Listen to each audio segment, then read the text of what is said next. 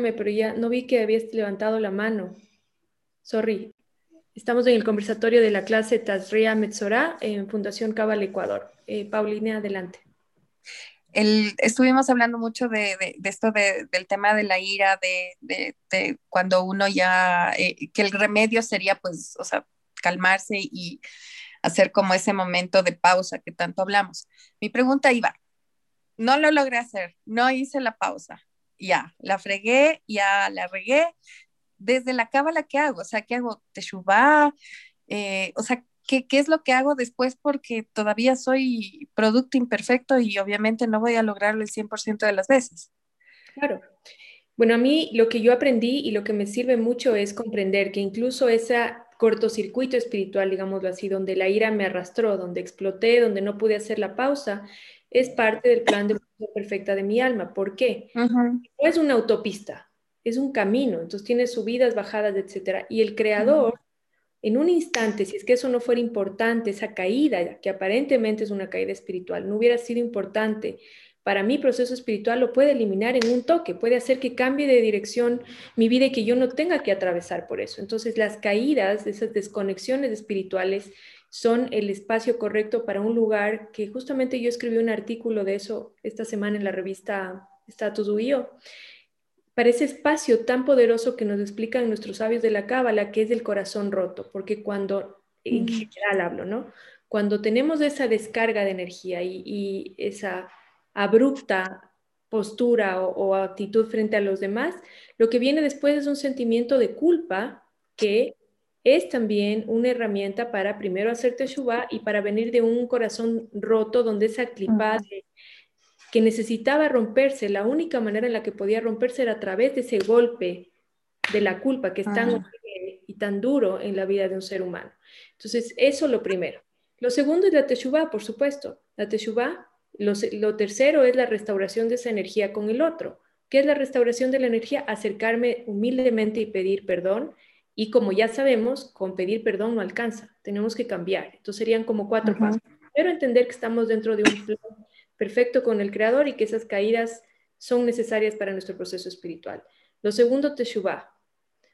Teshuvah ya sabemos qué es, para bueno, quienes no están muy claros, es simplemente retroceder en el, en el tiempo en nuestra mente y restaurar esa energía sintiendo el dolor del otro a nivel de conciencia. Lo tercero es pedir perdón siempre que se pueda. Hay ocasiones en las que ya no se puede pedir perdón a esa persona, porque esa persona desgraciadamente o no está o algo, pero se puede pedir perdón y restaurar el vínculo a través de eh, coach sistémico, a través de constelaciones familiares, de meditación. O sea, ahora la ventaja que tenemos en esta generación es que tenemos todas las herramientas a la mano.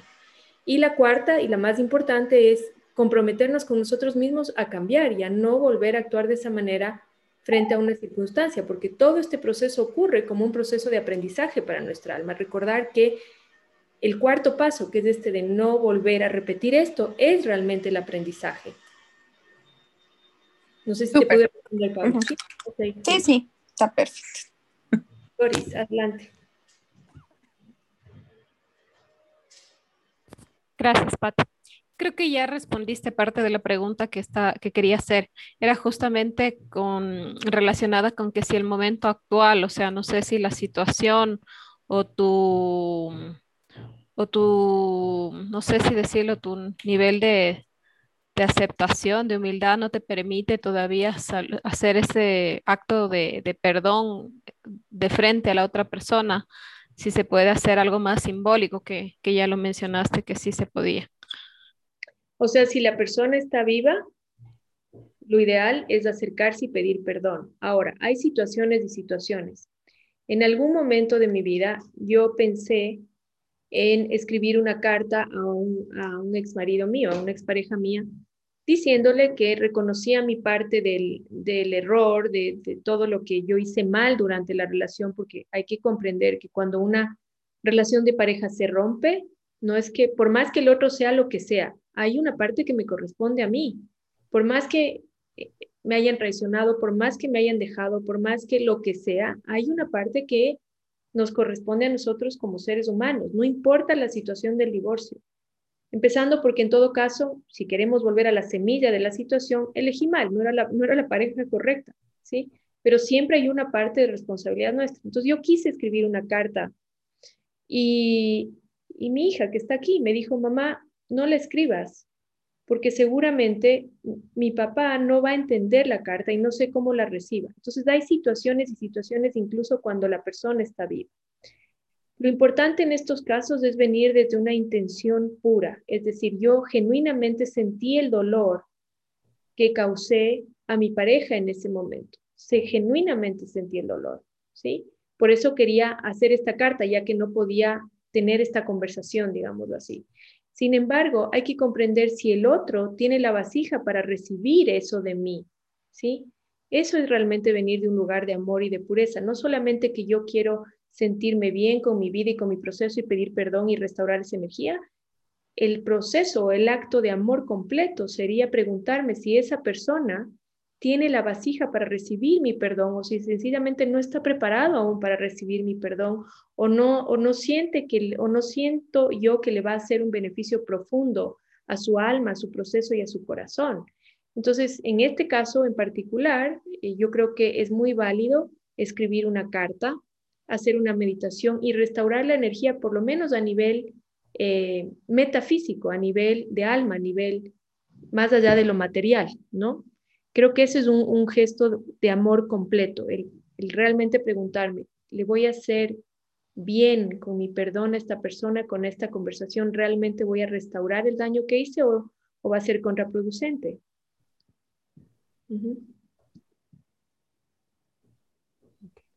Eh, Giovanna, adelante, por favor. A ver, este, ¿cómo, ¿cómo le explico? Yo hemos hablado ahorita del tema eh, hacia los otros, ¿no es cierto? De esta energía. Yo, yo escuché contigo una de las meditaciones que hiciste donde hablabas sobre el tema de la importancia de, de la geburá, la disciplina, ¿no es cierto? La capacidad para hacer cosas. A mí me, me, me, me, iluminó mucho eso, pero uno de los destinatarios, digamos, de esa geburá mía soy yo misma. o sea, es decir, tiendo a exigirme, a, presionarme, me, frustro conmigo misma y si pudiera me ahorcaría yo misma, ¿no es cierto? O sea, es decir, ese, esa, esa parte es también difícil de controlar, ¿no? Porque dices, el amor más grande que uno tiene es a sí mismo, dice Avi, pero a veces también, o sea, este, no sé, a veces la exigencia que uno tiene sobre uno mismo también puede ser la más grande. O sea, este, ¿cómo, cómo, cómo restablecer una relación equilibrada con uno mismo también, ¿no? Ese es, esa es mi, mi pregunta. lo que tú dices es una realidad al 100%. Como nosotros somos con nosotros mismos, es como somos con los demás. Si nosotros no tenemos la capacidad de vernos con amor, con tolerancia, con paciencia, como seres en construcción, porque eso es lo que somos todos, por más que tengamos 50 años, 40 años, 30 años, 60 años, 100 años, los años que tengamos, mientras estemos en este plano físico, somos seres en construcción permanente. Entonces, no estamos 100% eh, corregidos ni nada. Lo que yo haría en tu lugar, y esto no es un consejo, sino es como estudiante de Cábala, ¿qué es lo que yo haría en tu lugar? Porque yo también vengo de, una, de un proceso de mucha búsqueda de perfección personal, de mucha autoexigencia, de mucho eh, autoflagelarme porque no me creo lo suficiente, ¿sí?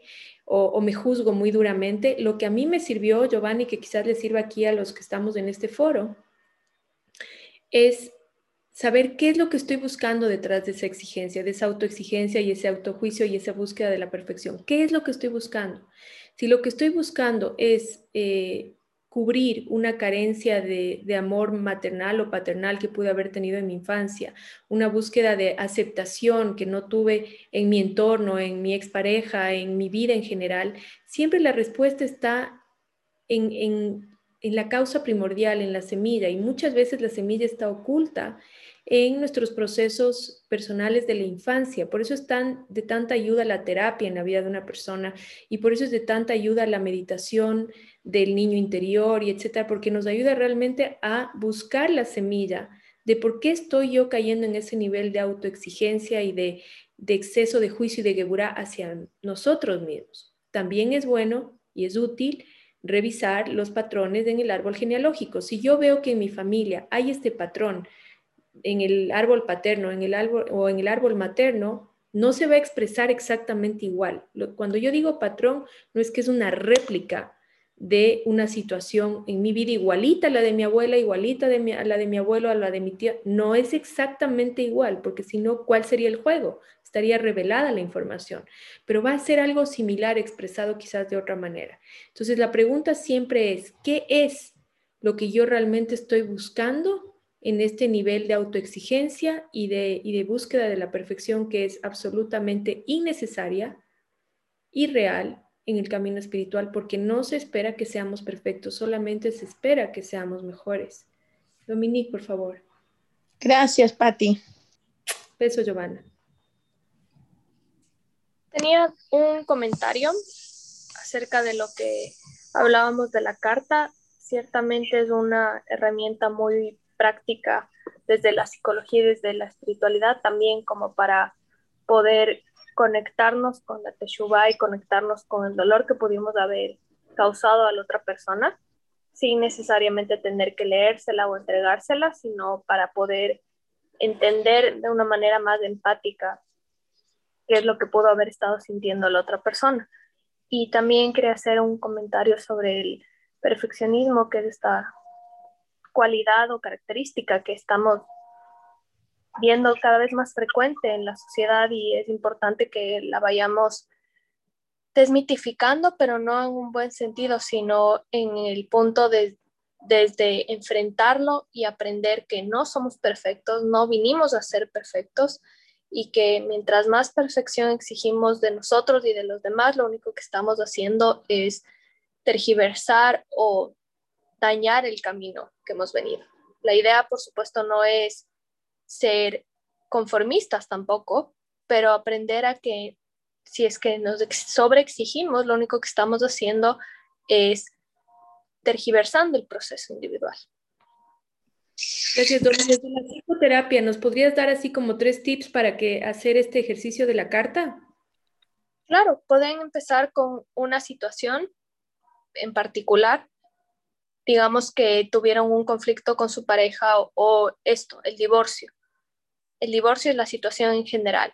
Y de ahí pasar a al menos tres, yo recomendaría de tres a cinco puntos que puedan recordar, no más de eso, porque después la carta se puede volver muy extensa y ya deja de tener esa profundidad que es la que genera empatía. Y tomarse su tiempo. La idea no es tampoco escribir un libro entero, pero sí tener esa capacidad de sentarse e intentar recordar el momento como se hace justamente en el proceso de Teshuvah, que fue lo que yo hice en ese momento que pude haber causado en la otra persona, yo en los zapatos de la otra persona, que pude estar sintiendo y describirlo, pidiendo perdón y comprometerse sobre todo como Igual lo hacemos en el proceso de Teshuvah, a no volver a repetir el mismo patrón en una circunstancia similar. Gracias, Domi. Súper. María Alejandra, por favor. Hola, Pati, hola a todos. Em, a mí con, con, respecto a lo de la ira, me resonó una parte y era que, o sea, por ejemplo, yo sí estoy haciendo la pausa.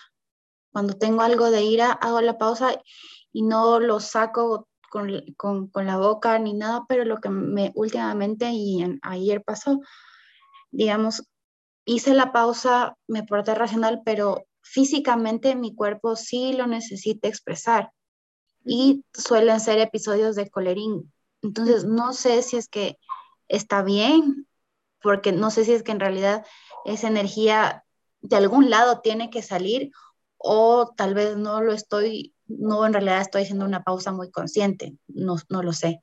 Sí, esa es la típica trampa. Cuando nosotros empezamos a practicar la pausa, muchas veces se convierte en represión, que después el cuerpo necesita, como tú dices, expresar eso. Entonces, hay niveles por los cuales va bajando la energía en el árbol de la vida. Entonces, la pausa se hace cuando está en un nivel mental. ¿Sí? Cuando llega ese pensamiento primero que no tiene una energía que se siente en el cuerpo aún, es decir, no ha bajado al campo de Seirampin de la emoción, sino que es algo etéreo todavía, ahí es cuando yo digo, este pensamiento no me hace bien y, lo, y trato de modificarlo y de darlo la vuelta. Si ya se permeó, digamos, a la emoción, si ya bajó a Seiranpin, al mundo de la emoción, y yo ya lo siento en mi cuerpo porque la emoción, al ser el elemento agua y nosotros estar compuestos de agua, inmediatamente se siente en el cuerpo, y por eso es que cuando reprimimos nos enfermamos, porque es como dejar el agua estancada. Cuando ya está en la emoción, entonces yo tengo que buscarle una forma de canalizarlo y lo he hablado muchas veces, pero lo voy a repetir porque sé que mucha gente lo necesita escuchar. Entonces, ¿qué hago?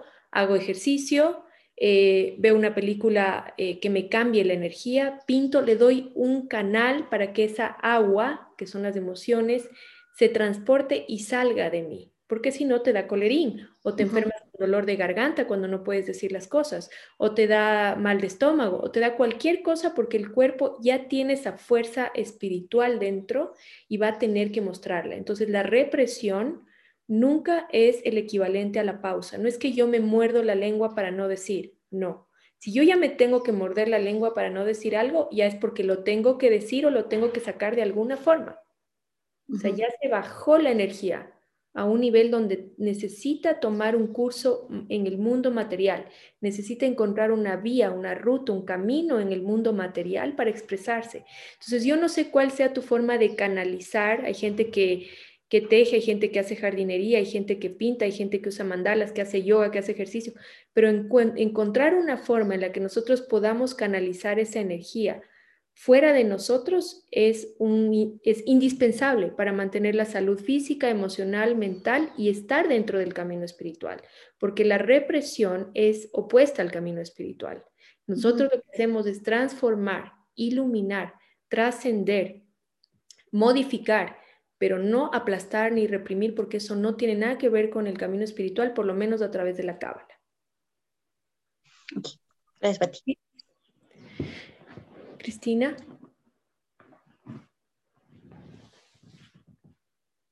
¿Qué, Rosero? ¿Estás levantando la mano? Pati, sí, sí, lo que pasa es que estoy media peleada con la tecnología. Pati, verás, yo tengo justo, em, eh, a ver, este es, una, es, un, es un tema que lo he venido como, como vaca rumiante desde hace unos, desde más o menos unas tres semanas que eh, respecto de la crítica. Entonces, em, mm, sin ánimo de quitarles el tiempo, les, les explico cómo fue. Nosotros en el campo de bienes raíces es un, es un campo no solamente competitivo, sino que es un campo terriblemente eh, fuerte, deshonesto, trampas de, a todo nivel, no solamente de colegas, sino de arrendatarios, de clientes compradores. Entonces, como yo digo, la tecnología no solamente se usa para lo malo, sino también para lo bueno. Y ahora se tiene la costumbre de poner en los WhatsApps de corredores, que son como 300 personas, y tenemos como 8 WhatsApps diferentes por sectores, los nombres de todos los clientes ladrones, de todos los colegas estafadores, y o sea, personalmente eso nos ha ayudado muchísimo porque gracias a eso hemos evitado que nos estafen, que nos roben hasta que, hasta que nos asalten. Entonces, en virtud de eso, tenemos nosotros un WhatsApp chiquito de, de un grupo pequeño que para nosotros es como, te puedo decir, nuestra verdadera herramienta de trabajo porque sí necesitamos actuar con, con gente de mucha confianza.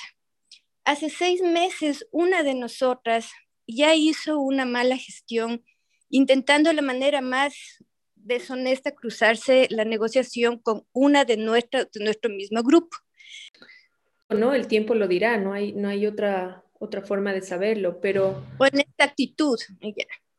Lo importante para mí entender es, nosotros no podemos y no debemos tampoco eh, cerrar los ojos y cerrar y callarnos la boca cuando vemos que algo está mal. Lo que está mal, es decir, las verdades son personales, pero la ética y los valores no lo son. Entonces, cuando hay situaciones o hay personas o hay momentos donde se está faltando a los valores que son universales, como la verdad, como la libertad, como la transparencia, como la honradez, como el trabajo, etcétera, porque esos valores son universales y son derechos inherentes a todo ser humano. Entonces, mi entender personal, y esto no es, eh, esto, yo no sé cuál sea la opinión de Avi ni de otros maestros de Cábala, esto es mi entender personal desde la visión de la Cábala, que te dice precisamente que no te puedes quedar callado cuando ves que los valores universales están siendo agredidos, uno sí tiene la responsabilidad de poner un límite, de usar la Geburá y decir, estos son los valores universales y está tal persona o tal situación transgrediéndolos. Estoy hablando en términos generales porque se puede aplicar tanto a tu área de trabajo como al área eh, de la política que tú dices que has trabajado en este tiempo.